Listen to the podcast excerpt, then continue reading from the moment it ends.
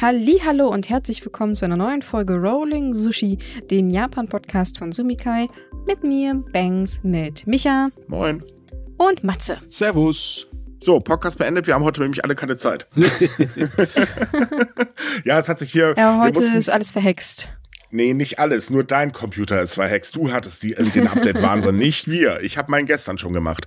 Schieben was auf Windows. Windows Ach, ist schuld. Ja. Eben, irgendwas ist immer. Wenn, wenn was schuld ist, ist es Windows. Eindeutig. So. Und ja, wir nutzen Windows. Hahaha. Ha, ha. So. Ähm, nachdem wir das geklärt haben, würde ich sagen, fangen wir jetzt aber tatsächlich an, weil die Zeit ist nämlich tatsächlich ein bisschen knapp hier. Ja, ja, ich bin, ähm, ich bin schon ganz leise. Wir machen heute schnell. Äh, du sollst mitreden. Du weißt, dass du dafür da bist. Du sollst nicht leise sein. Ach so, ja, stimmt. Ja, gut. Ähm, war jetzt doof. Okay, sch schön, dass wir das jetzt noch geklärt haben, warum wir alle hier sind. Super. Jo, gehen wir Und nach wisst, Japan. Japan ich wollte gerade sagen, ihr wisst, wir reden über Japan. Ne? Offensichtlich also, benutzen die Wir Windows. sind kein Disney-Podcast oder sowas. Jetzt haben wir die Hälfte der Leser verloren. Tja, äh, der Hörer, hm, doof. Let's go. genau, let's go. Ähm, kommen wir mal wieder zu unserem Lieblingsthema Politik, denn da ist tatsächlich einiges passiert im Spendengeldskandal. Ähm, es ist nämlich tatsächlich so, dass ähm, die Staatsanwaltschaft jetzt gegen einige Mitglieder der Partei, also beziehungsweise äh, Buchhalter in dem Fall, ähm, Anklage erhoben hat, eben wegen nicht verbuchter Gelder. Ähm, es ist, ist allerdings mittlerweile unwahrscheinlich, dass Funktionäre der Partei äh, ja, irgendwas abbekommen. Das heißt, die Politiker gehen ungescholten raus. Ähm, tja, der Rest, also der, der im Prinzip die Arbeit sowieso damit hat, aber kein Geld gekriegt hat, der kommt halt vor den Richter. Hm. also, ja, also sonst immer der, auch, der übliche ne? Wahnsinn halt, ne? Der Prügelknabe wird vorgeschickt. Ja, genau. aber diesmal der Grund ist wieder diese äh, wie heißt sie nochmal, die 150 Tage lang laufende. Mhm. Ähm, nee, tatsächlich ist sie gar nicht daran schuld. Ist sie nicht daran schuld? Nein. Die haben einfach keine nee. Beweise gefunden, dass Politiker der Partei direkt damit in Verbindung stehen. Bei den Buchhaltern ist es leichter, weil die haben es ja verbucht. Ich hätte jetzt gedacht, weil die Sitzungsperiode anfängt, ist die, ähm, die Zeit zu knapp, um was zu erledigen, weil die fängt ja in einer Woche an. Ne? Richtig, aber dazu kommen wir gleich noch.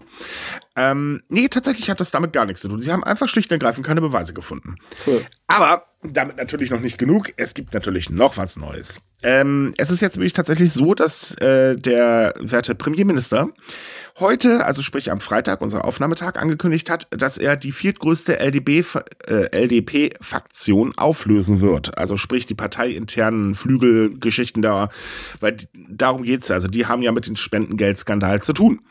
So, damit natürlich noch nicht genug, denn auch der ehemalige LDP-Generalsekretär, ähm, der die fünftgrößte parteiinterne Kraft anführt, hat ebenfalls am gleichen Tag angekündigt, äh, ja, nee, machen wir auch.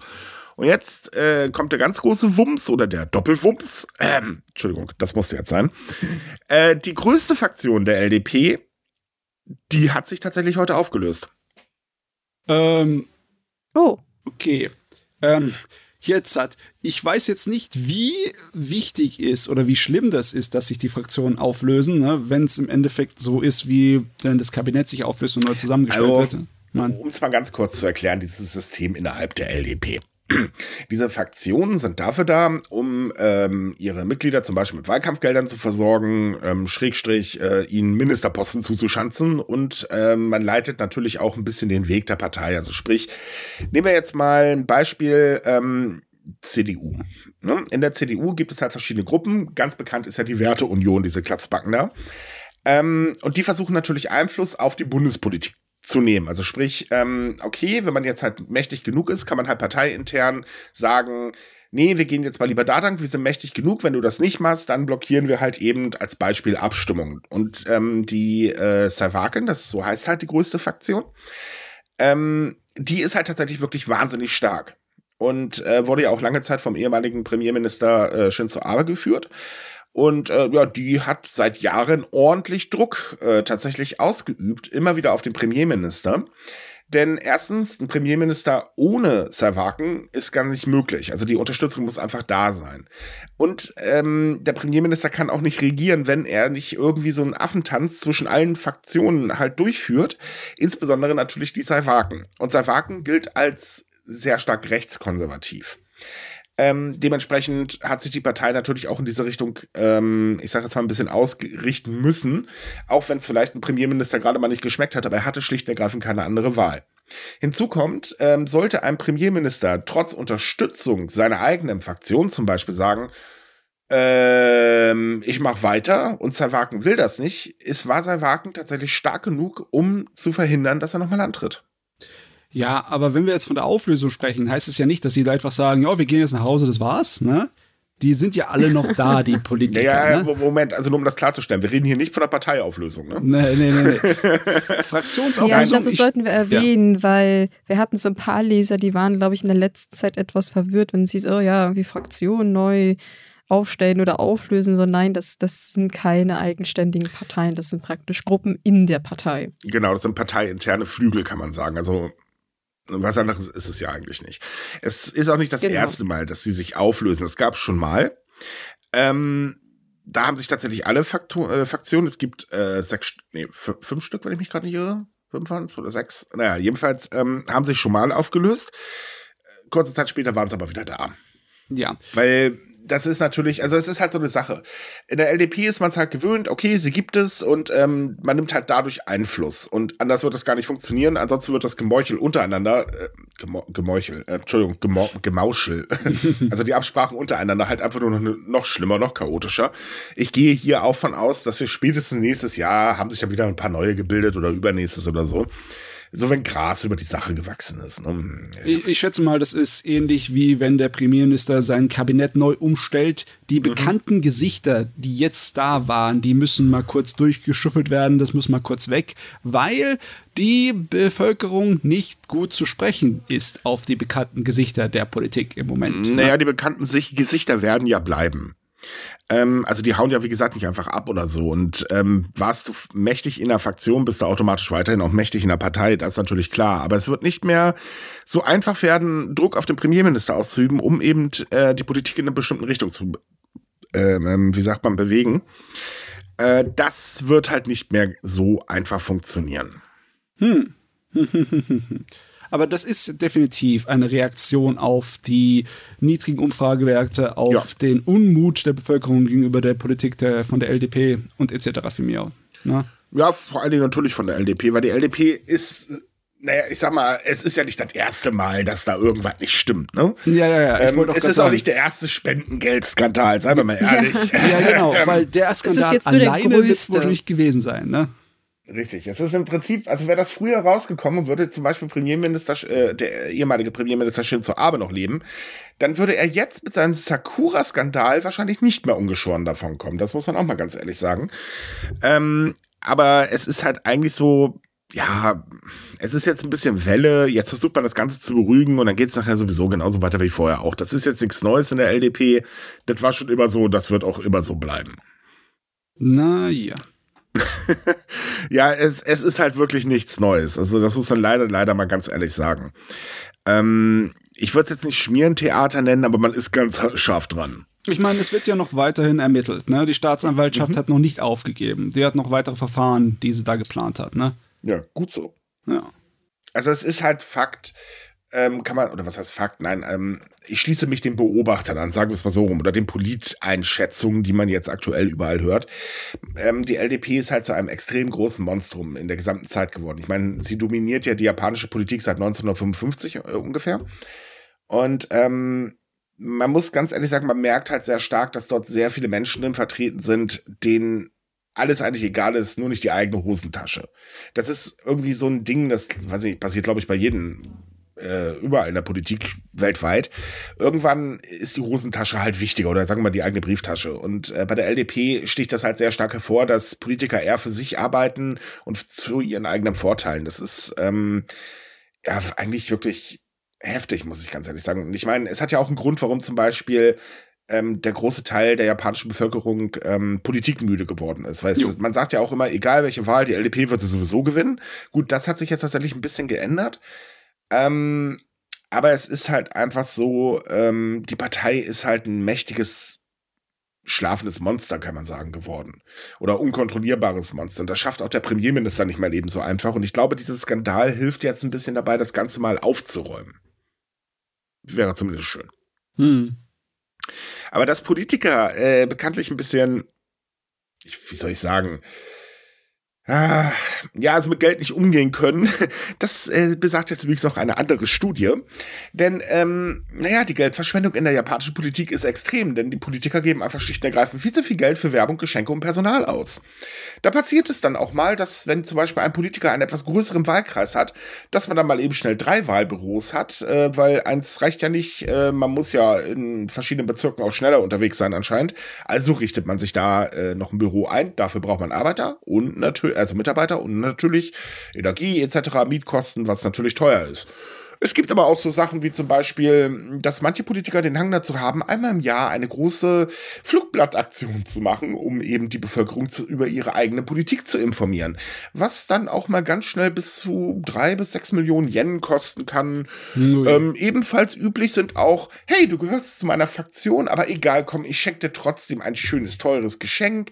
Das ist halt auch gang und gäbe und das alles wird vom Steuerzahler im Prinzip bezahlt. Und das sind Unsummen. Hm.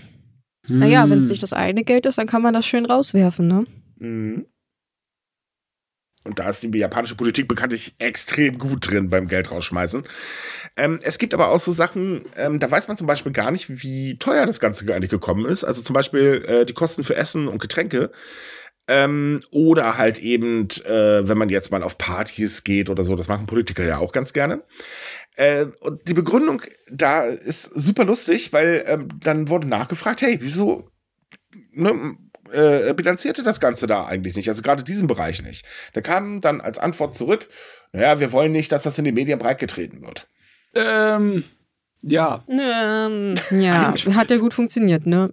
Ähm, sowieso, das ist, das sollte eigentlich die Alarmglocken aber kräftig sch äh, schellen, ne? Wenn es oh, ja. dann heißt, ja, der Grund, warum wir darüber nicht reden, ist, weil wir dann schlecht dastehen würden. das ist, ja, nee. Ich meine, in anderen ja. Ländern muss man natürlich auch seinen ganzen Wahlkampf irgendwie finanzieren, aber dann macht man halt Spendenaufrufe oder sonstiges. Man finanziert es äh, nicht automatisch dürfen, mit dem. Das dürfen Politiker aber nicht. Das dürfen ja nur die Faktionen. Das ist ja das Problem an der ganzen Geschichte. Ähm, und ein Wahlkampf kostet Geld. Ich meine, solche Sachen wie jetzt zum Beispiel Wahlplakate oder so weiter, das kann ich ja alles noch nachvollziehen. Aber so Sachen wie Clubbesuche. ja. Also, das ist jetzt wirklich eine Sache, ganz ehrlich, das soll man mal hübsch lieber aus der eigenen Tasche bezahlen. Hey, hey, hey, hey. Ja.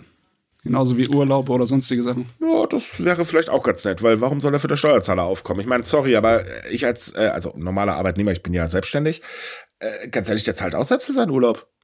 Ich meine, der Politiker ist von den Steuerzahlern bezahlt und das ist auch recht so, ne? Weil mhm. halt sie den Laden am Laufen halten aber dann soll der Politiker das auch gerne von seinem Geld bezahlen. Ich meine, es ist nicht so, dass sie deswegen am Hungertuch nahen müssten. Nein, sie kriegen sogar verdammt viel Geld. Ich meine, sie haben letztens erst äh, einmal ihre Ausgaben, äh, ihre Einnahmen gekürzt ähm, oder ihr Gehalt gekürzt während der Pandemie. Ähm, dafür haben sie dann andere Sachen still äh, heimlich dann erhöht. Das war dann auch so lustig. Das kam ein paar Monate später raus. So, ja, ihr habt euer Gehalt um äh, 4% gekürzt. Ihr habt aber eure Sonderzulagen um 5% erhöht. Hm. Äh, und das sind halt so eine Sachen, wo man dann auch sagt, ja, Leute, hört mal mit eurer Symbolpolitik auf. Wenn, dann meint es bitte auch ernst. Da wären wir sehr dankbar für. Und das ist halt auch immer so ein, ja, es ist so ein Hin und Her. Und ähm, ich meine, die japanische Regierung, also äh, ist ja allgemein, wie gesagt, sehr geldausgebefreudig. Also so eine Haushaltsdisziplin kennt man da anscheinend nicht. Was man damit Geld um sich wirft, wenn es, also ich sag mal, wenn das so Sachen sind wie für Sozialausgaben und so weiter, okay, nachvollziehbar. Aber bei manchen Sachen stellt man sich ja auch die Frage, ähm, habt ihr eigentlich mal nachgedacht? Warum macht ihr das? Hm.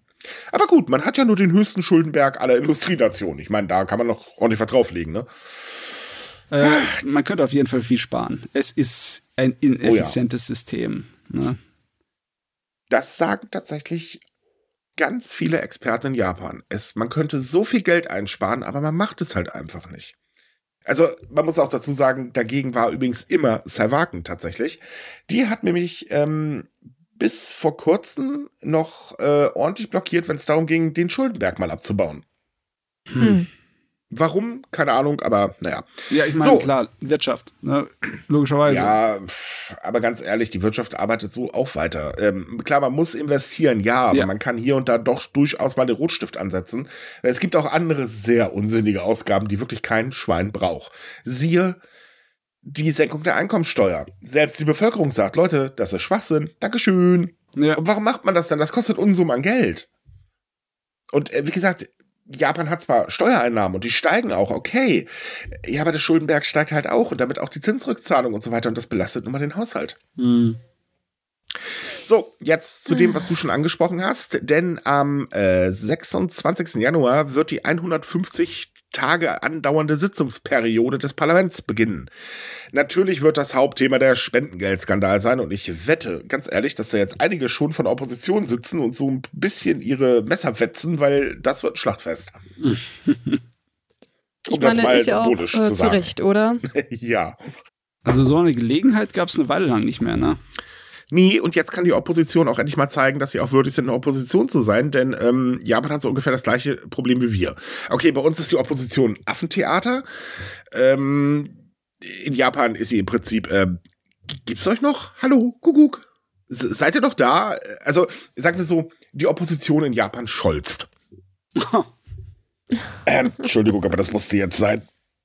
Also, nur damit es, äh, wer es nicht weiß, wir, wir, haben tatsächlich einen Bundeskanzler, der nennt sich Scholz mit Nachnamen.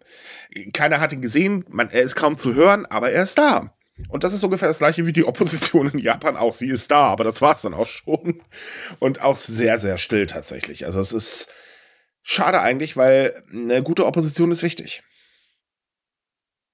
Hm. Ja, vor allem jetzt in den aktuellen Zeiten. Ich meine, auch in Japan ist die Situation angespannt. Die Leute sind unzufrieden und wir hatten ja schon mal darüber gesprochen, dass äh, wenn Unzufriedenheit wächst, man gerne auch in den rechten Flügel rutscht, weil man hofft, dass es dann einem vielleicht besser geht. Richtig, ja, und auch der erstarkt tatsächlich in Japan. Ja, man möchte ja repräsentiert werden, ne? Und wenn hm. die Unzufriedenheit nicht repräsentiert wird, dann sucht sie sich halt irgendeinen anderen Auslass und das ist nicht unbedingt das, was man will. Ne? Nein, und man muss leider auch ganz ehrlich dazu sagen, es also bei allen Frust, ich kann ihn wirklich verstehen. Ich meine, äh, ne, jeder leidet unter hohen Preisen etc. bla bla, brauchen wir gar nicht drüber reden. Aber naja, ich sag mal, dann auch noch den ihre Narrative bedienen, ist erstens mal totaler Quatsch. Da sind übrigens Japan und Deutschland ähm, sich leider ziemlich einig. Ähm, sie machen es einfach, warum auch immer. Und zum anderen ähm, ist es halt so, sorry, aber als Schaf zum Metzgerrennen, ob das so eine gute Idee ist, ich weiß ja nicht. Hm. Weil bekanntlich, egal in welchem Land man guckt, die Rechten versprechen verdammt viel. Also, kleines Beispiel. Wir haben ja hier so eine komische Partei, die ja momentan sich auf die Seite der Bauern stellt und da, ah, diese Subventionen, die müssen erhalten bleiben, Blasels blub. Ja, äh, im eigenen Parteiprogramm steht blöderweise drin, dass man gar keine Subventionen will für Bauern. Äh, passt von vorne bis hinten nicht, aber natürlich wird das jetzt erstmal verschwiegen, weil ähm, ich meine, wir machen uns schon die Mühe und liest das Partei, äh, Parteiprogramm der AfD durch. Aber es steht da halt tatsächlich drin. Hm, ja, passt halt nicht so wirklich. Und das ist halt ähm, in Japan ähnlich. Also, es wird halt viel versprochen. Ja. Aber was dann nachher wirklich bei rauskommt, ist immer so eine andere Sache. Ja, so, aber kommen wir mal zurück zur Sitzungsperiode. Mhm. Ähm, wie gesagt, also das wird die, äh, der Spendengeldskandal wird definitiv das Hauptthema sein. Es gibt aber noch andere Themen. Und zwar ist erstmal der Haushaltsentwurf da, ähm, wo man jetzt nochmal gesagt hat, oh, wir müssen ihn nochmal ausstocken, weil der Wiederaufbau äh, der von der Erdbeben betroffenen Noto-Halbinsel muss ja finanziert werden. Das ist also durchaus eine sinnvolle Sache. Äh, dadurch steigt der Haushalt allerdings nochmal an. Und ähm, es gibt noch andere Sachen, ähm, wie zum Beispiel ähm, die Senkung der Einkommen- und Wohnsitzsteuer und natürlich auch die Auszahlung an die Menschen, die eben keine Einkommensteuer zahlen. Das äh, wird jetzt ebenfalls oder soll auch noch beschlossen werden. Und ähm, dann geht's noch um ein System, das den Zugang äh, zu geheimen Regierungsdaten nur noch auf bestimmte Personen beschränkt werden soll. Plus so Sachen wie, kommt jetzt die elektronische Fußfessel und, und, und, und. Also insgesamt sollen 58 Gesetzesentwürfe diskutiert werden und wir können uns eigentlich ziemlich sicher sein, dass alle durchkommen. Puh, viel Arbeit für 150 Tage, ne? Ja. Ordentlich, ordentlich. Und, um das auch nochmal kurz zu erwähnen, das ist nämlich das, was du vorhin meintest, Während dieser Sitzungsperiode dürfen Politiker nicht verhaftet werden. Hm. Äh, und auch nicht angeklagt werden. Das ist natürlich clever, ne? Ja, für die Staatsanwaltschaft ist das ein bisschen blöd. Ja, aber es ist nicht so, dass sie einfach verschwinden würden nach der Sitzungsperiode. Sie sind immer noch da. Also man muss sie einfach nur ein bisschen da. warten.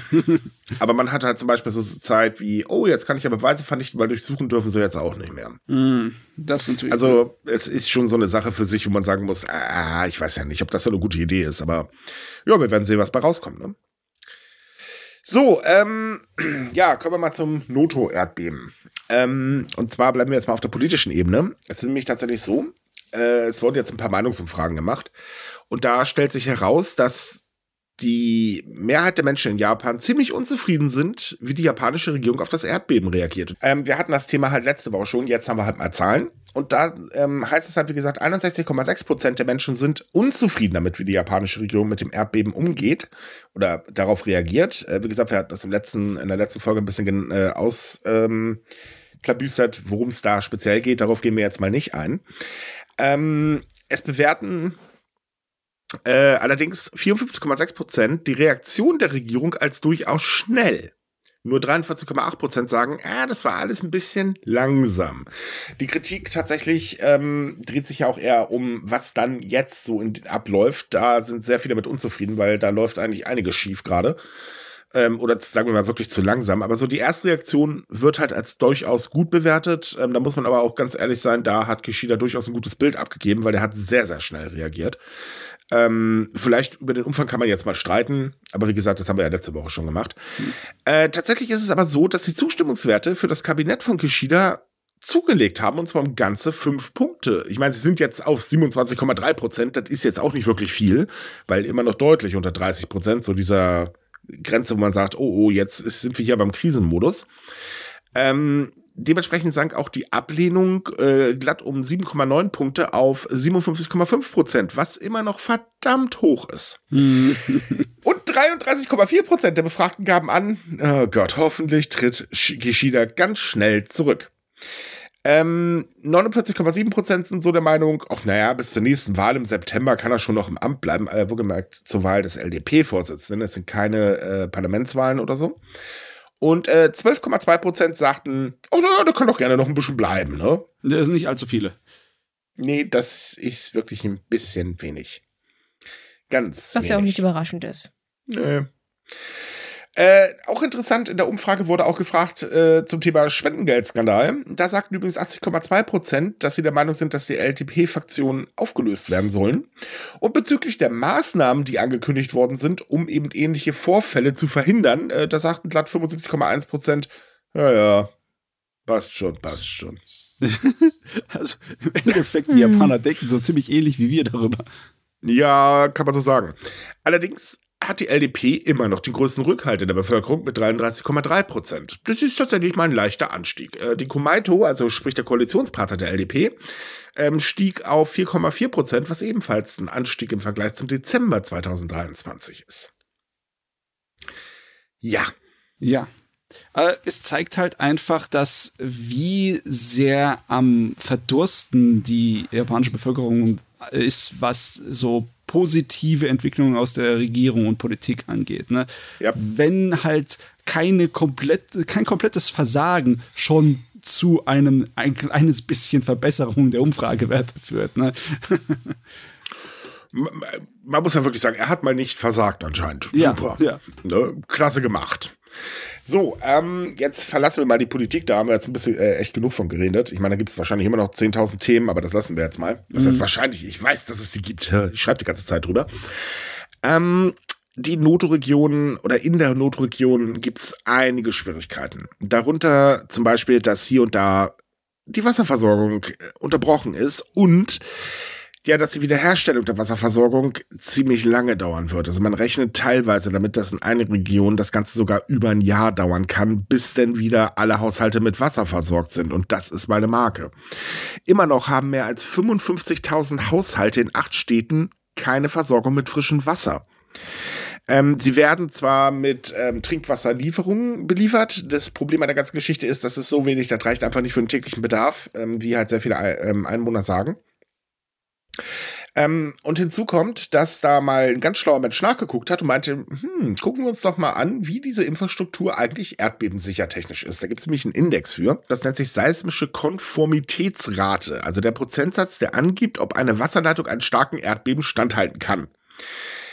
Ja, und äh, insgesamt liegt äh, sie in dem Gebiet bei 36,8 Prozent. Das ist sehr wenig. Der nationale Durchschnitt beträgt übrigens 41,2 Prozent. Das ist also echt nicht gerade toll. Ähm, das Problem daran ist, die Wasserleitungen Japan gelten als ziemlich marode und dringend austauschbedürftig, woran man sich irgendwie nicht rantraut, weil, naja, läuft halt, ne? Aber sagen wir mal, es vergeht kein Tag, wo man nicht sagt, huch, wir haben Wasserrohrbruch, wir müssen doch mal jetzt flicken. Das passiert so im Prinzip, ja, kann man sagen, so alle drei Stunden äh, muss irgendwo im Land irgendjemand rausrücken und Wasserrohrbruch flicken.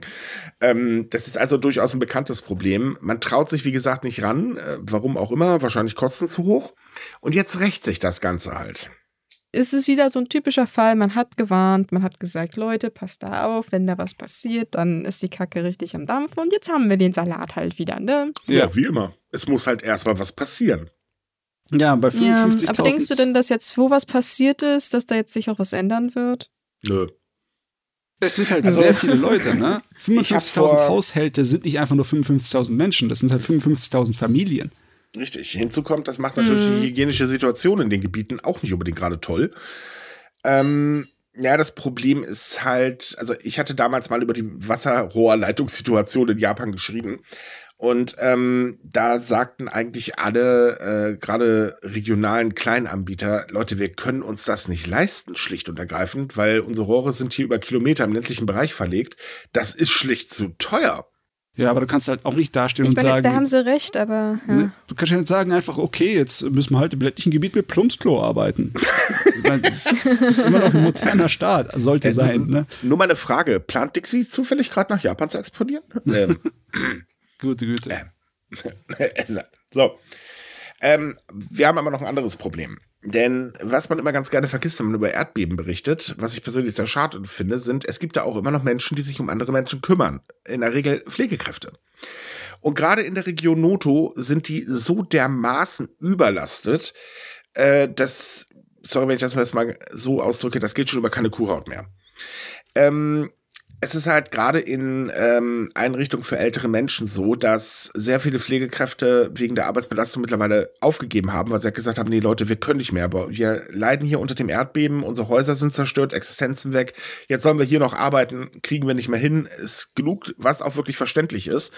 Und so passiert es, dass dann zum Beispiel in einem Pflegezentrum für 126 Einwohner gerade mal 40 Mitarbeiter sich um die Pflege kümmern.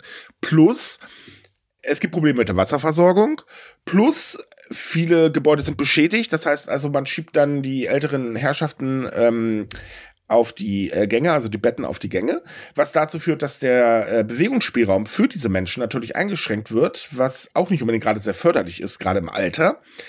Ähm, ja, und dann gibt es noch das Problem, dass man zwar versucht, aus anderen Präfekturen Hilfskräfte, also Pflegekräfte zu bekommen, aber viele sagen halt, Leute, wir haben doch selber kein Personal. Wo sollen wir das denn hernehmen? Weil die ganze Branche leidet ja auch noch unter dem Arbeitskräftemangel. Ja, normalerweise sind solche kurzfristigen Starkbelastungen werden gerne mal ignoriert von der, von der Politik, weil bevor die da irgendwie anpacken müssen, hat sich das alles wieder beruhigt. Aber gerade eben haben wir ja gesagt, es wird sich nicht so schnell beruhigen. Das wird sehr lange dauern, dass da hier wir richtige Probleme mit der Versorgung haben. Deswegen, ja. das wird kritisch. Also laut des japanischen Gesundheitsministeriums wurden beim Beben am 1. Januar 200 Einrichtungen für Senioren und 40 für behinderte Menschen ähm, in drei Präfekturen beschädigt. In 115 Einrichtungen davon gibt es immer noch keine Wasserversorgung. Äh, fast alle Einrichtungen haben gemeldet, dass sie dringend Pflegekräfte benötigen.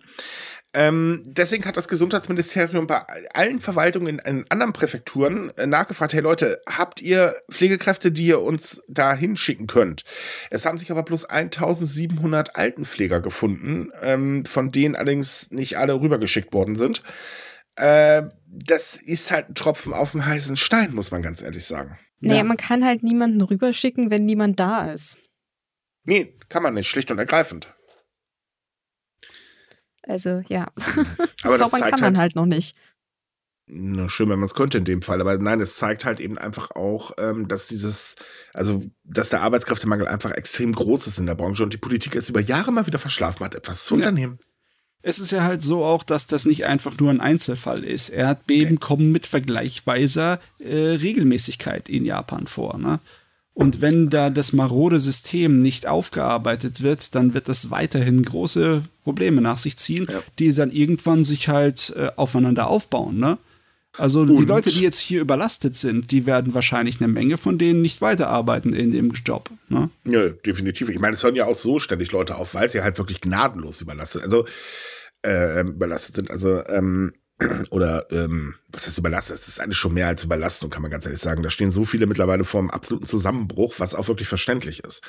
Es ist halt einfach so, ähm, wenn man jetzt noch bedenkt, dass die JMA die ganze Zeit davor warnt, Leute, in den nächsten Wochen wird es nochmal ein großes Erdbeben geben, da wird ein anders. Hm. Also beunruhigend im Moment etwas, ja. Ja, es ist total beunruhigend. So, nächstes Thema. In Japan hat die Prüfungshölle begonnen. Äh, mit Prüfungshölle äh, meinen wir übrigens die Aufnahmeprüfung für die Universitäten. Die haben nämlich letztes Wochenende begonnen. Und, ähm, also äh, letztes Wochenende von uns vom Freitag aus gesehen. Das muss man ja leider immer erwähnen. ähm, diese Prüfungen werden im Allgemeinen so als Phase, die über Leben und Tod entscheiden, angesehen und deswegen nennt man sie einfach schlicht und ergreifend Prüfungshölle, weil erstens bereitet man sich höllisch darauf vor und äh, naja, bekommt man keinen Universitätsplatz, dann könnte man das gleichzusetzen wie, ähm, tja, herzlichen Glückwunsch, du gehörst nicht mehr zur Gesellschaft. ja. Äh, plus in der Regel eine durchdrehende Mami und Papi, das ist auch immer ganz witzig. Die Leute, also im schlimmsten die, Fall, ne? Ja. Die Leute, die durchfallen, die werden dann auch als Ronin bezeichnet, als Herrenlose. Ne? Mhm. Meine Güte, es ist wild. Aber äh, muss dazu sagen, es ist nicht so krass wie zum Beispiel in Südkorea. In Südkorea ja. ist es so, dass oh. an dem oh. Prüfungstrag ähm, die äh, Flugzeuge nicht fliegen dürfen, um die Studenten nicht zu stören, weil es so extrem wichtig ist und so anstrengend. Aber die sitzen Aber noch, ich, den ganzen da Tag da, ne? Die, die kommen frühmorgens hin ja, und ja. gehen erst, wenn es wieder dunkel ist, aus den Räumlichkeiten raus. Also das ist schon ein ganz also, anderes Also man muss ehrlich Niveau. sagen, dass das zeigt halt auch den Druck, den junge Menschen in asiatischen Ländern oder in vielen asiatischen Ländern ausgesetzt sind. Ähm, wenn man jetzt überlegt, wie bereitet man sich denn darauf vor in Japan zum Beispiel? Ne? Man hat jetzt Schulferien und schwupps darf man dann fröhlich noch zu einer Nachhilfeschule, weil yeah. Und ähm, der kulturelle Druck ist halt extrem groß. Also bei uns in Deutschland heißt es ja so, ja, geh aufs Gymnasium, dann hast du schon mal einen guten Abschluss und da bekommst du schon mal weiter. Universität wird noch gar nicht so vorausgesetzt, ändert sich bei uns leider auch gerade, aber Gymnasium war schon zu meiner Zeit, du musst aufs Gymnasium, dann hast du einen tollen Abschluss und dann kriegst du schneller einen Job. Ähm, schaffst du es nicht, bist du halt minderwertig. Das ist so, was dann immer unterschwellig so ein bisschen mitklingt. Und ähm, ja, in Japan ist es halt so, geh auf die Uni und dann, ne? Ähm, kennt ihr den äh, Anime May, nee, nicht Maid Summer, Gott, wie heißt der denn? Aber es gibt eine Menge, die sich mit dem Thema auseinandersetzen. Ja, es gibt so, so einen alten Schinken, da geht's halt um die Uni Tokio. Ja. So, ich gehe auf die Uni Tokio. Ähm, vorgeschoben wird dann immer, um seine äh, Jugendliebe wiederzufinden. Ja, ja, ich glaube, du redest von Lafina. Oder? Ja, danke. Lafina habe ich. Ja, siehst du, meine ich. Ähm, also das ist so der vorgeschobene Grund, äh, halt, ah, ich werde dann meine Jugendliebe wiederfinden. Aber es, äh, dieser Anime ist extrem große Gesellschaftskritik, weil ähm, es geht halt vor allen Dingen darum, natürlich, geh auf eine gute Uni. Und die Uni in Tokio ist eine der besten. Ähm, da gibt's so da sieht, ich weiß nicht, war das eine Arte-Dokumentation, wenn ich mich gerade nicht irre.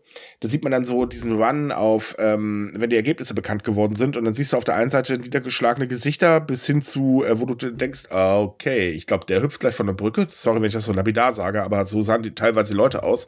Und auf der anderen Seite diese Euphorie, ich bin an der Uni, ich, mein Leben, ich, ist gemacht und so weiter und so fort. Also, das ist wirklich heftig. Und ähm, es ist halt so, dass ähm, dieser Druck einfach gewaltig ist. Und ich muss ganz ehrlich sagen, ich bin froh, dass ich den nicht durchmachen musste. Es ist ein seltsames Oh ja, ich glaube, das sind wir alle. Hm. Aber, Aber, ich habe ja. letztens sowas gelesen hatte, ähm, das war irgendwie eine Diskussion äh, über weibliche Führungskräfte tatsächlich, weil da gibt es ja zurzeit so erstaunlicherweise so ganz kleine Veränderungen gerade in Japan. Ähm, und da hatte jemand so geschrieben, ja, er hatte mal so eine Diskussion, dass ja irgendwie auch zwei Herren gesagt haben, oh ja, sie hätten eigentlich hier gerne äh, die eine Politikerin als Vorsitzende für Fraktionen und so. Und dann meint sie, ah ja, aber die hat nicht an der Tokyo University ja. studiert, sondern an der Waseda University. Und da denkst du auch so, äh, ja, also ihr wollt, ihr, ihr, seht es nur als Problem an, wo sie studiert hat. Ja, Deswegen ja, ja. seid ihr euch sicher, dass sie nicht, nicht nach vorne kommen. Ja. Das ist für uns natürlich total absurd, aber für es, die macht das halt Sinn tatsächlich. Nee, es ist aber tatsächlich in Japan auch so, dass immer noch sehr, sehr viele Firmen, trotz Arbeitskräftemangel, es tatsächlich voraussetzen, dass du eine Uni besucht hast. Ähm, da gab es äh, letztens einen Bericht, da bin ich fast vom Stuhl geflogen, weil ich das echt nicht glauben konnte. Ähm, ein Taxiunternehmen hat nur oder stellt nur Fahrer ein, die einen Uni-Abschluss haben. Da muss man sich mal so überlegen, geil, ich besuche also einen irrsinnig harten ähm, Schulalltag, eine irrsinnig harte Uni danach, bereite mich höllisch drauf vor, um da als Taxifahrer zu enden. Ja, das äh, Schräge daran ist doch dann, dass dein Abschluss und deine Noten auf der Universität gar nicht so wichtig sind. Der so. Ruhm und der Ruf der Universität, wo du reingekommen bist, sind normalerweise das Ausschlaggebende. Ja? Richtig. Das ist ein. Aber es ist so, ich, wie gesagt, ich finde es so absurd. Das ist. Äh, naja, die Angst ja. ist halt ziemlich groß, zum Beispiel ein sogenannter Freeter zu werden. Das sind ähm, Schulabbrecher, die halt gesellschaftlich doch schon eher außen vor stehen. Ähm, damit hast du ganz große Schwierigkeiten, zum Beispiel eine Frau zu finden, also einen Partner oder eine Partnerin zu finden.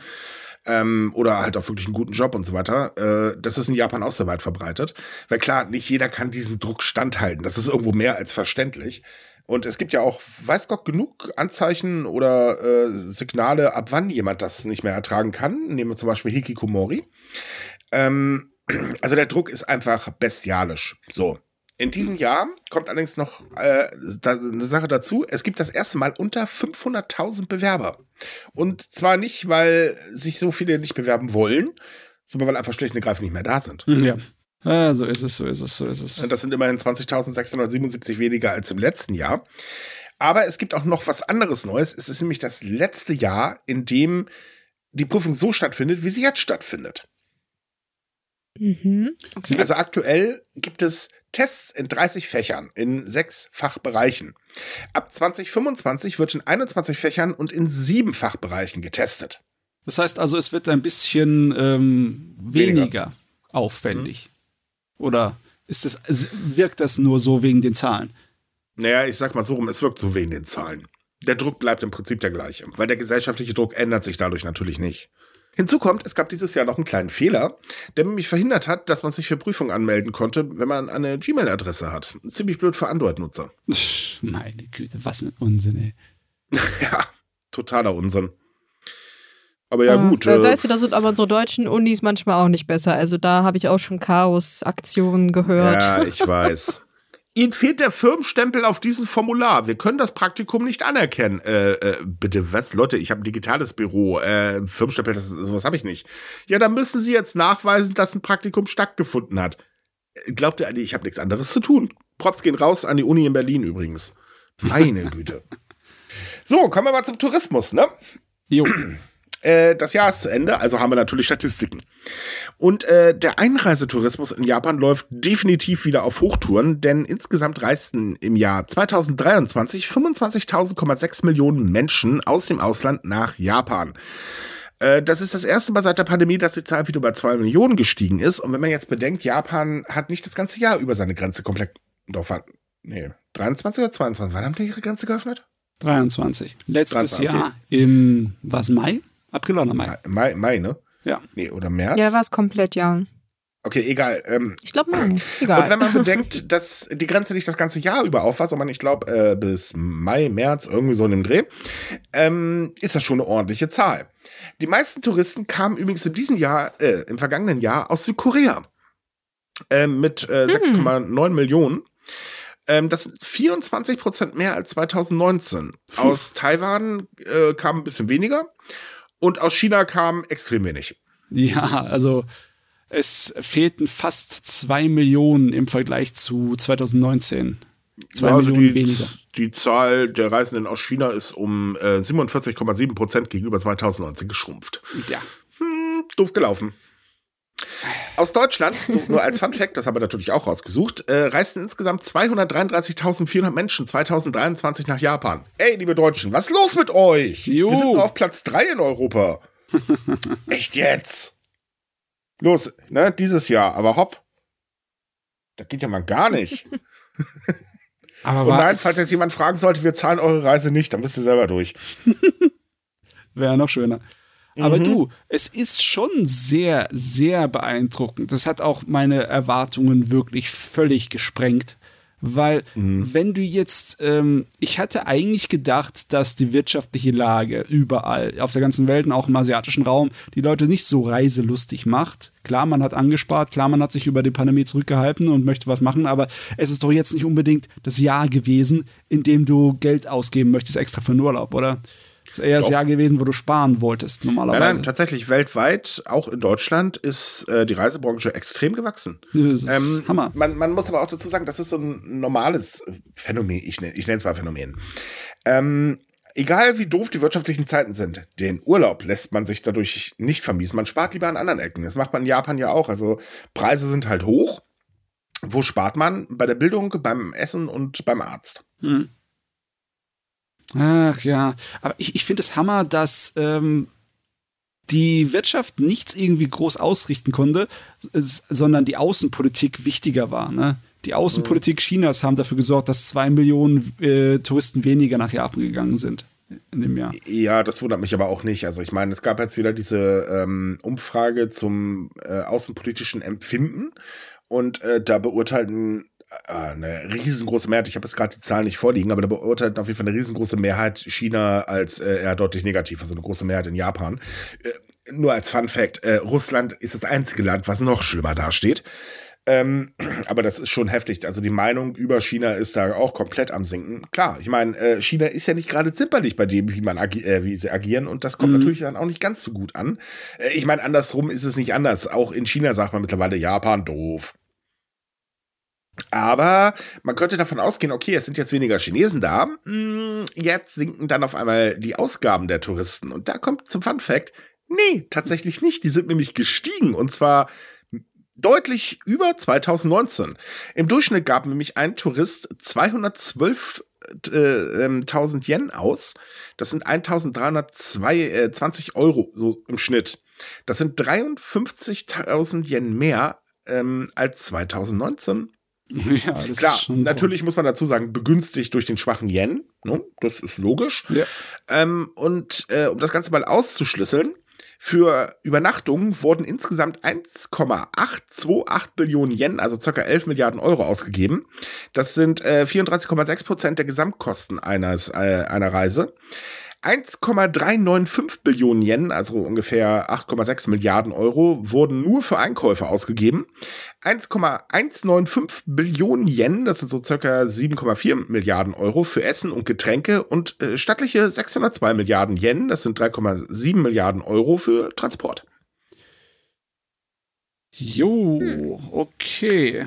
Und da also, sieht man also nämlich hat auch, jeder, ungefähr richtig gut Kasse gemacht. Am meisten ja. die Hotels, ne? Genau. Allerdings haben die auch ihre Preise erhöht, das darf man ja auch nicht vergessen. Mhm. Ähm, aber da merkt man halt eben, dass die Chinesen nicht mehr da sind, denn äh, 2019 gaben die meisten Menschen das Geld für Einkäufe aus, äh, insbesondere Chinesen. Mhm. Und äh, die haben ja wirklich, also da gab es ja 2019 so diese, mein Gott, die kaufen uns hier alles weg, was ist los hier, Hilfe. Ich meine, ja, also wenn die chinesische Außenpolitik nicht gewesen wäre im letzten Jahr und jetzt auch noch in diesem, ja. dann äh, wäre das wahrscheinlich anders ausgesehen. Bei dem schwachen Yen hätten die auch eingekauft wie die Wahnsinnigen wieder, ne? Äh, definitiv. Mhm. Man hat ja auch tatsächlich darauf gehofft, aber äh, tja, da ist ja dann doch ein bisschen was dazwischen gekommen, wie zum Beispiel eine anti-japanische Stimmung. Mhm. Tja, China kann es egal sein. Das wirkt sich halt alles aus, ja. Richtig, aber man muss auch dazu sagen, China hat ja noch andere Probleme als eine anti-amerikanisch, äh, anti Quatsch, anti-japanische Stimmung. Äh, der läuft so innen drin ja auch nicht so toll. Also zwar heißt es jetzt, okay, die Wirtschaft ist ja doch gewachsen, aber andere Statistiken, äh, die im Land auch selber angefertigt worden sind, besagen halt, dass die meisten Chinesen glauben, dem Land geht es gerade richtig miserabel. Also die Stimmung ist allgemein ziemlich schlecht. Plus eine hohe Jugendarbeitslosigkeit und so weiter. So ganz rund läuft's da ja auch nicht, ne? Hm. So, ähm, die Zahlen hören sich toll an, haben aber auch natürlich eine Schattenseite. Äh, und das trifft vor allem die Reiseveranstalter. Ähm, man könnte jetzt natürlich sagen, juhu, es sind wieder Touristen da, genial. Unser, äh, unsere Einnahmen laufen wieder, weil 2020, 2021 hatten wir halt keine und 2022 sah es jetzt auch nicht so toll aus. Das Problem ist bloß, dass besonders Busunternehmer in Japan mit dem Touristenboom extrem zu kämpfen haben. Neben den anderen Problemen mit dem Overtourismus und so weiter, aber das haben wir ja alles schon mal besprochen. Äh, es ist halt eben so, tja, schön, dass so viele Touristen da sind, aber wir haben zu wenig Fahrer. Ja, es ist irgendwie sehr komisch, dass du das Problem hast, dass zu viel Arbeit auf dich wartet. Aber sie können den halt nicht Herr werden, dem Ansturm, ne? Jo, es gibt nämlich zwei kleine Problemchen. Das erste, während der Pandemie hat man fleißig gekündigt. Nachvollziehbar, ist halt kein Geld da. Problem ist halt eben, wenn eh wenig Arbeitskräfte da sind, dann äh, können sich die Arbeitskräfte in der Regel den Job aussuchen, was viele auch gemacht haben und dann festgestellt haben, oh, wir verdienen ja hier auf einmal besser. Hubele. Hm. Äh, das führt aber leider auch dazu, dass die aktuell vorhandenen Fahrer extrem darüber klagen, dass sie kaum noch Pause machen können. Naja, und äh, sie eigentlich die Arbeit für zwei oder drei Personen verrichten müssen. Und das ist ein Problem, weil das betrifft auch die Sicherheit. Und natürlich, viele Anbieter reduzieren momentan ihr Angebot. Also es kommt immer häufiger vor, dass ein Reiseveranstalter eine Bustour buchen will und äh, tja, kein Busunternehmen findet, weil einfach schlicht und ergreifend keiner mehr ähm, äh, Kapazitäten frei hat. Ja, es ist ja nicht nur, dass das einfach nur die Tourismusbusse dann trifft, ne? Mhm. weil hm, Busse benutzt man ja auch für den normalen öffentlichen Nahverkehr. Und wenn dann die Saison kommt für die Schultouren, ne? wenn dann die ganzen Schulklassen auf Ausflüge gehen, ja. dann wird's, äh, da wird's kritisch. Und das ist ein ganz gewaltiges Problem. Damit rechnet zum Beispiel Okinawa gerade, dass eben, wenn diese Schultouren losgehen, einfach nicht genügend Busse zur Verfügung stehen werden. Deswegen versucht man gerade ein bisschen mit Subventionen ausländische, äh, ausländischer Quatsch, ähm, Fahrer aus anderen Präfekturen äh, anzulocken für diese Zeit. Ähm, die kriegen dann halt auch äh, Geld ähm, für Kosten, Unterkunft und so weiter. Aber ob das klappt, äh, ist so eine andere Sache, weil es ist ja schön, dass Okinawa das macht, aber das heißt, äh, ja, trotzdem fehlen da Fahrer. Hm. Also auf äh, anderen Gebieten und oder in anderen Gebieten und äh, naja, die kann man nicht so einfach abziehen. Mm, ja, Infrastruktur scheint wirklich schwer mitgenommen zu sein in Japan Richtig. im Moment, auf unterschiedliche Art und Weise.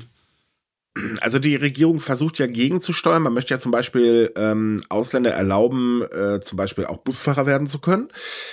Problem einer ganzen Geschichte ist, man äh, vergisst da leider so eine Kleinigkeit, wie da gibt es so einen komischen Test, den man ablegen muss und der ist blöderweise auf Japanisch und äh, das macht die Sache auch nicht so einfach hat man irgendwie leicht verpennt, das mal ein bisschen zu ändern. Außerdem ähm, wurde der Referenztarif für Sightseeing-Busse und andere geschartete Fahrzeuge erhöht, dass eben, ähm, also klar, es muss dafür mehr bezahlt werden, aber dadurch wird es auch lukrativer, sowas halt zu verleihen. Ich, ich versuche mir auch vorzustellen, wie die die Zukunft von diesen Branchen sehen und von der Infrastruktur an sich.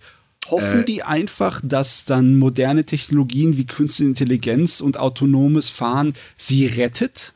Mhm. Äh, aber das ist, das ist ein Glücksspiel. Äh, Moment, meinst du jetzt die Branche selbst oder meinst du jetzt die japanische Politiker? Ja, sowohl die Branche als auch die Politiker. Ich meine, okay, die müssen, ähm, müssen ja ein bisschen in die einfach, Zukunft denken, ne? Ganz einfach erklärt. Die Branche sagt, äh, autonomes Fahren ist unsere Lösung. Hm. Auf eingeschränkten Gebieten. Hm. Die Politik sagt, naja, wenn wir Ausländer zulassen, werden schon genug kommen. So, bumm, vom Tisch.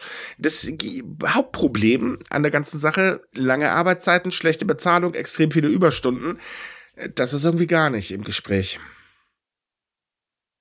Ja, aber das ist halt, ne, das ist das, was euch retten könnte. Wenn die mhm. Leute diese Arbeit machen wollen, dann wäre euer Problem weniger Schlimm. Gibt aber noch ja. ein Problem. Du kannst, wenn du die Preise erhöhst, dann wälzt du das automatisch auf den Kunden ab. Also für den Kunden wird es teurer, das ist halt normal. Ja, das geht vielleicht mit ausländischen Touristen, okay. Aber nicht mit den heimischen Touristen, weil die leiden gerade schon genug. Ja, aber ja, das stimmt schon. Aber du hast ja nicht wirklich viele Alternativen.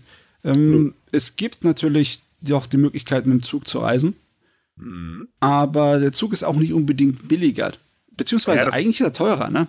Ja, aber es gibt noch ein anderes Problem. Der Zug fährt natürlich nicht direkt die Touristenorte an. Nee. Also der hält zwar an Ortschaften, aber zum eigentlichen Ort, wo eben jetzt ein Tempel oder was weiß ich versteht, fahren die Dinger natürlich nicht, weil da gibt es keine Schienen, schlicht und ergreifend. Und ähm, so schlau, dass man beamen kann oder so, ist man in Japan ja auch noch nicht. Schade eigentlich, beamen wäre toll. Ähm, also man ist schon auf die Busse angewiesen oder halt auf Taxis. Äh, übrigens hatten wir schon äh, mal erwähnt, dass es auch einen Mangel an Taxifahrern gibt und yes. bei den Taxis das gleiche Problem in Grün ist. Also nur um das nochmal dann zu erwähnen. ähm, also man kommt momentan aus diesem Loch nicht so einfach raus. Und so einfach, wie man sich das vorstellt, sei es jetzt durch autonome fahrende Geschichten oder durch ähm, Ausländer, ja, das ist nicht wirklich so, weil Japan ist jetzt vielleicht für uns, oder wenn man so an Japan denkt, oder andersrum, wenn viele an Japan denken, oh, ich will da arbeiten, da gehe ich jetzt rüber, da ist das Traumland. Ja, ist es aber nicht. Das ist das Problem. Man stellt sich das ja immer so toll vor, aber unterm Strich gibt es noch wahnsinnig viele Probleme für Menschen aus dem Ausland, die dort leben und arbeiten. Wohlgemerkt, nicht für alle, aber es gibt Probleme, die man eigentlich lösen müsste. Und ähm, da ist man halt auch sehr zaghaft unterwegs. Also mit attraktiv machen hat's Japan nicht so. Nee, es wäre auf jeden Fall sehr schlecht für die Branche, wenn sie einfach jetzt. Sie müssen ja sowieso ihre Angebote schon zurückfahren, ne? Ja. Aber wenn sie halt dann wirklich zu wenig Angebote gibt und die dann auch noch zu teuer sind, dann könnte die Branche wirklich davon schrumpfen und kaputt gehen. Mhm. Ich meine, dasselbe Problem haben wir auch mit der Logistikbranche, ne? die dasselbe erwarten für das Jahr. Ne? Man muss auch mal ganz ehrlich sein, Japan ist einfach nur eine Blaupause für das, was uns noch blühen wird. Mhm. Und wenn wir da nicht gegensteuern, wo das leider momentan auch wieder mal nicht aussieht, ja, dann sind wir ein paar Jahren da, wo Japan jetzt gerade ist. Das ist, ähm, sei es jetzt wirklich, was äh, die alternde Bevölkerung angeht, den Fachkräftemangel angeht, wir steuern auf genau die gleichen Probleme zu. Das muss man leider ganz ehrlich sagen. Und ähm, das kommt jetzt nicht von mir, nee, das kommt von Ökonomen, die sich das Ganze schon seit Jahren angucken und seit Jahren davor warnen. Es wäre echt schön, wenn Japan dafür eine Lösung findet, die wir einfach nur kopieren müssten. Weißt du, gib mir einfach deine Hausaufgaben, Japan. äh, Entschuldige, erwartest du schlaue Politiker auf einmal? Nein, aber Gut, ey, ich, ich wollte noch mal nachfragen. Das hat sich gerade sehr euphorisch angehört. Es kann immer noch passieren. Ich meine, unsere passieren. Politiker sagen ja die ganze Zeit, wir haben ja noch Zeit. Also vielleicht, wenn wir lang genug warten, dann vielleicht haut das hin. Aber dann müsste das jetzt auch irgendwie Japan mal so langsam Hinne machen. Ne? So, du, ihr wisst ja, ich habe auch irgendwie ironisch. Macht Hinne, damit wir es auch hinkriegen. Ähm, ihr, ihr wisst ja, ich habe keinen Autoführerschein. Ne? Mhm. Das, was du gerade erklärt hast, Banks, ist wirklich wahnsinnig toll. Ich überlege mir gerade, ob ich mir schon, jetzt schon Wanderschuhe und einen guten Rucksack zulege, wenn ich demnächst verreisen möchte. Eieieiei. so, wir haben noch eine Statistik für euch, ähm, denn in Japan sind die Insolvenzen 2023 stark gestiegen. Ähm, tatsächlich ist es so, dass laut dem Kreditforschungsinstitut Tokyo Shokyo Research, das ist ein Name, ehrlich, ne? Ähm, äh, die Insolvenzen seit äh, vier Jahren das erste Mal über die Marke von 8000 gestiegen ist. Ähm, darunter ein sehr, sehr starker Anstieg von äh, Unternehmen, die mindestens 10 Millionen Yen Schulden haben. Und das ist auch gleichzeitig noch der zweite Anstieg im Folge. Ähm, Schuld daran sind gestiegene Preise und Lohnerhöhungen, die besonders äh, zum Beispiel die Baubranche getroffen haben, wo eben der Arbeitskräftemangel da ist, äh, höhere Baukosten da sind und die Auftragslage mies ist. Mhm. So, dann kommen natürlich noch gestiegene Rohstoff- und Energiepreise dazu und die Tatsache, dass viele Unternehmen während der Corona-Zeit Kredite aufgenommen haben, die ja die Regierung äh, super angeboten hat, äh, um eben die Pandemie zu überstehen. Ähm, ja, Problem ist, jetzt kann man sie halt nicht zurückzahlen, weil man eben mit anderen Kosten gerade zu kämpfen hat und äh, das ist nicht so toll. Ähm, also so als kleines Beispiel, um das Ganze mal in Zahlen zu packen. Laut des japanischen Rechnungshofs können die sogenannten Corona-Kredite in Höhe von 69,7 Milliarden Yen, das sind äh, 473 Millionen Euro, nicht mehr eingetrieben werden. Und gerade kleine Unternehmen können sich die Rückzahlung gar nicht mehr erlauben, was ein Problem ist, weil, ähm, naja, ich sag jetzt mal so mittelständische und kleine Unternehmen sind die größten Arbeitgeber in Japan. ja. 70 Prozent aller Unternehmen in Japan ja. sind so mittelständisch und kleine Unternehmen. Ja, also das ist halt, das, das sind üble Zahlen. Ja, das zeigt, was der, die Kosten sind, ne? die wirtschaftlichen Kosten der letzten paar Jahre. Ja. Und die sind eigentlich zu hoch, als dass man es einfach so verkraften könnte. Aber wir haben ja darüber schon sehr oft geredet. Die äh, japanische Regierung hat keine Lösung dafür. Nee, definitiv nicht. Also man klammert sich halt eben an Wirtschaftszahlen. Man muss aber auch zu den Wirtschaftszahlen mal ganz ehrlich sein. Die meisten Wirtschaftszahlen, die die japanische Regierung gerne herausgibt, beziehen sich auf große Unternehmen. Also richtig, also richtig groß. große. Ja, ja. Die richtig Die kleinen großen, Unternehmen ja. werden immer nur so am Rande ähm, erwähnt. Und äh, deswegen ist es ja toll, dass zum Beispiel Japans Wirtschaft wächst. Okay, danach gab es dann noch eine bereinigte Statistik. Also ich sage jetzt mal so, nachdem unsere Politiker erstmal rumgegangen sind, hier, schaut mal, Japan ist ganz stark gewachsen. Dann kam die bereinigte Statistik, die ja komischerweise keiner erwähnt, weil das sah dann gar nicht mehr so gut aus und äh, doof. Ja. Ne? Und das ist halt das Problem, weil die erste Statistik, die man rausgibt, ist dann immer die, wo eben die kleinen Unternehmen in der Regel fehlen. Und die bereinigte ist die, die halt das Wirkliche tatsächlich aussagt. Ich weiß gar nicht, warum Japan das macht, aber die machen es halt immer so. Und äh, ja, doof gelaufen. Ja, das ist wirklich. Es ist ein Aufklappen der Schere zwischen Armen und Reichen in allen Bereichen der Gesellschaft und ja. auch auf dem wirtschaftlichen Sektor. Und es ist eigentlich es ist eigentlich eine Farce, ne, dass du irgendwelche Zahlen da siehst, wo 70 Prozent der Wirtschaft nicht mit drin sind. Ne? Ja. Das ist witzlos. So, kommen wir mal zu einem. Nein, ich, ich frage anders. Mögt ihr Fleischkroketten? Äh, ja. Ich habe noch nie welche gegessen, also ich mach's immer vielleicht. Selber. Ich mach's immer selber. Mhm. Okay, also ich bin der Veganer, ich habe keine Ahnung von den Dingern, aber die scheinen sehr beliebt zu sein. Und da gibt's einen Laden, äh, in einer kleinen, stuckeligen japanischen Stadt, äh, die ähm, bieten Fleischkroketten aus Kobe-Rindfleisch an. Die sind oh. wahnsinnig beliebt, und zwar im ganzen Land. Ja, jetzt gibt's da nur ein kleines Problem. Dadurch, dass sie so verdammt beliebt sind, äh, ist die Lieferfrist mittlerweile inzwischen 38 Jahre. Ähm, kurze Frage, weiß irgendwie jemand, wie lange es gedauert hat, bis ein Trabi ausgeliefert wurde? Das hat doch auch ewig gedauert, aber keine 38 Jahre, ne? oh Mann, ey. Der hat natürlich äh, eine Möglichkeit gefunden, sich um die ganzen wirtschaftlichen Probleme rumzukämmern. Der hat für die nächsten 38 Jahre Arbeit. mhm. Also die Kroketten dieser Metzgerei kann man übrigens nur online bestellen und es gibt äh, keine Stückzahlbegrenzung bei der Bestellung. Allerdings sind halt nur 200 Kroketten pro Tag bestellbar was halt eben die Warteliste extrem lang macht. Und mittlerweile warten 63.000 Personen auf ihre Kobe-Kroketten. Meine Güte, das müsste doch irgendjemand sehen und sagen, da ist eine Marktlücke. Wenn so viel verlangt wird, dann kann doch, das kann ich doch zwei, drei Geschäfte von derselben Sorte aufmachen und trotzdem noch die Leute bedienen, oder? Nee, kann man eben nicht. Nicht? Das Problem eben nicht, die Kroketten sind mit Fleischwürfeln von dreijährigen weiblichen Koberindern gefüllt. Das soll sie besonders zart und schmackhaft machen. Und äh, so viele gibt's von denen halt nicht. Ah, okay. Da kommt ah, also es ist ja jetzt so besonders, besonders, besonders, mhm. also japanisch besonders. Ja, natürlich, mal wieder ganz, ganz edel. Äh, und äh, ja. Wobei man auch sagen muss, trotz der Wartezeit das muss man jetzt mal ganz, ganz ehrlich sagen, ist der Preis niedlich, weil, ähm, also man bekommt halt ähm, Kroketten im Fünferpaket. Jede Krokette hat 30 Gramm, äh, also dafür wird 30 Gramm Rindfleisch verwendet. Und der Preis liegt derzeit bei äh, 540 Yen, das sind 3,38 Euro. Das ist nix. Ja. Da wird also nicht mal irgendwas erhöht oder so. Nö. Huh. das ist heftig. Weil normalerweise, wenn du so teures Wagyu dir kaufst, dann äh, zahlst du normalerweise für, äh, im Restaurant für so ein Gericht mit 100 Gramm Wagyu schon mal so 30 Euro umgerechnet. Das ist nämlich auch der Witz. Alleine der Preis für das Fleisch liegt so bei 900 Yen. Ja, wow.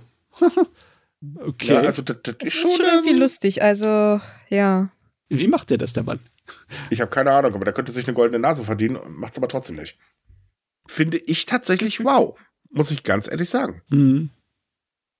Und äh, trotzdem ähm, beliebt ohne Ende. Übrigens, aktuell werden die Bestellungen von 2014 versendet.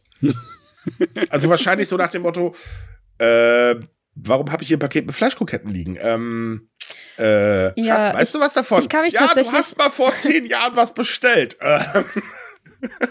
Ja, also ich kann mich tatsächlich erinnern, da war mal ähm, äh, ein Artikel tatsächlich auf einer japanischen Seite, die so ein bisschen mehr auf Lifestyle fokussiert ist. Und die haben tatsächlich mal einen Artikel geschrieben, dass auch wenn nach zwölf Jahren tatsächlich endlich diese Kroketten ankamen mhm. und man im ersten Moment auch sehr verwirrt hat, was das jetzt eigentlich, äh, also verwirrt war, was man da jetzt eigentlich hat und warum. und bis einem dann so eingefallen ist, oh ja, so vor zwölf Jahren habe ich da mal was bestellt. Aber man, es stand in dem Artikel drin, dass sich ähm, das wohl lohnen soll. Ja. Also es müssen echt gute Kroketten sein, wenn man mehr als zehn Jahre dafür warten möchte. Also ich habe äh, vor ein paar Tagen von einer ähm, Schreibwarenverkäuferin ähm, äh, gelesen, die sich ganz verwundert geäußert hat, dass sie eine Bestellung für einen Kalender in irgendwie 15 Jahren oder so bekommen hat und äh, die halt nicht erfüllen konnte und total verdattert war, warum eigentlich. Hat sie nachgefragt und meinte auch, ich muss mal notieren, wann meine Kroketten kommen äh, ganz ehrlich, das ist zwar ein wunderbar kurioser kleiner Unsinn, aber dann würde ich es mir doch lieber selber machen, weil ähm, gescheites Kobe Rind und Wagyu kannst du in Japan kaufen. Das äh, ja, kannst du einfach zum Metzger aber es gehen. Ist ja, gut, aber es ist natürlich dann die Besonderheit gerade aus diesem Laden, weil der so wahnsinnig beliebt ist. Ne? Ja, also so wichtig ist es dann mir auch nicht, dass ich zehn Jahre warten müsste. Dann 38 Jahre. Okay, 38 Jahre. Zehn Jahre, das, das ist schon lange vorbei. Bin ich dann überhaupt noch hier auf der Welt? Tja. Ich meine, ich würde ja glatt aus Spaß mal so eine Bestellung aufgeben, ne? aber, naja. Ist aber so ich, ich weiß nicht, also ich meine, Fleischkroketten hört sich auch irgendwie so ein bisschen, ich weiß nicht, ich habe die wie gesagt noch nie gegessen, es hört sich für mich irgendwie sehr gehaltvoll an. Dann würde ich lieber so ein, ähm, was gibt's da? Es gibt, glaube ich, so ein Restaurant in Tokio, das macht so Wagyu-Sandwiches und im Prinzip mhm. ist das wirklich nur so ein dickes Stück Fleisch und zwischen so zwei Scheiben Toast, was so halt leicht angebraten wurde. Ich glaube, das würde mir schon reichen, so zum Probieren mal. Wie gesagt, ich kann das, da gar nicht mitreden. muss ich auch nicht zehn Jahre warten. ich bleib bei Kartoffelkroketten. Die sind jo, auch lecker. Passt. So, genau, ein Thema haben wir noch, dann machen wir Schluss. ja, äh, nochmal mit was? Mit Käse.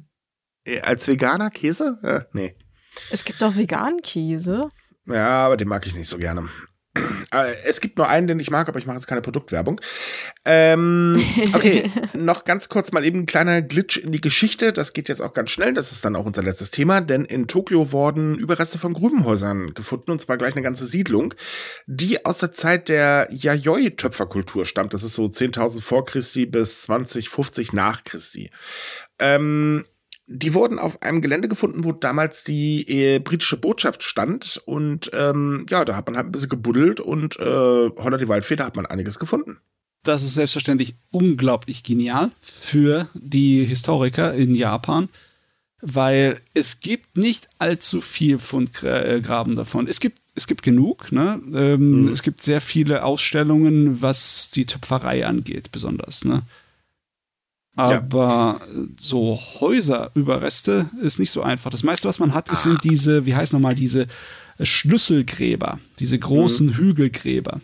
Da ja, allgemein extrem viele Hügelgräber, die ja auch durch eine KI jetzt entdeckt worden sind, wo man gerade so auf Versuche ist, dass man noch ein paar findet. Mhm. Aber wir reden ja von Tokio und Tokio ist ja bekanntlich voll.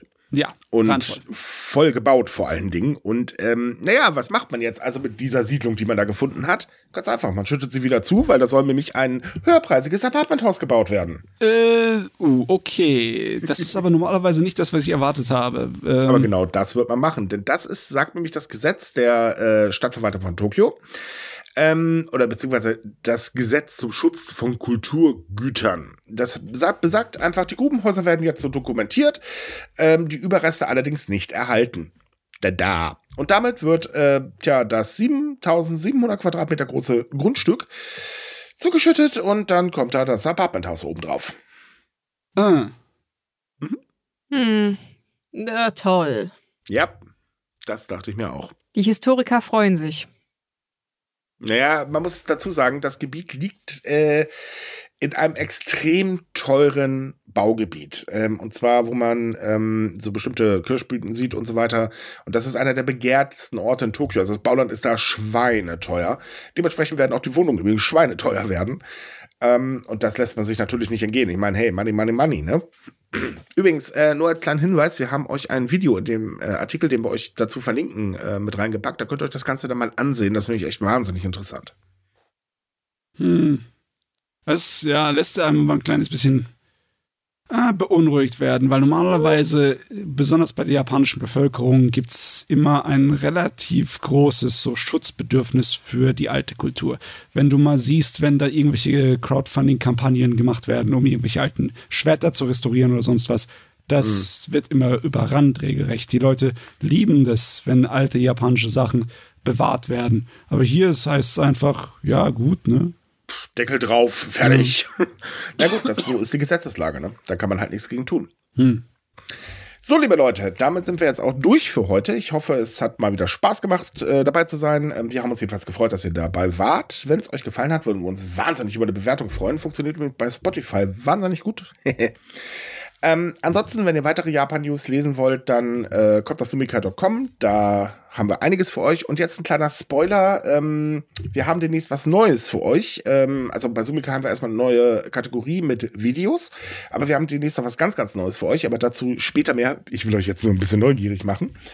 Ähm, habt wie immer eine schöne Woche und wir hören uns dann das nächste Mal. Bis dann. Ciao. Tschüss. Tschüss.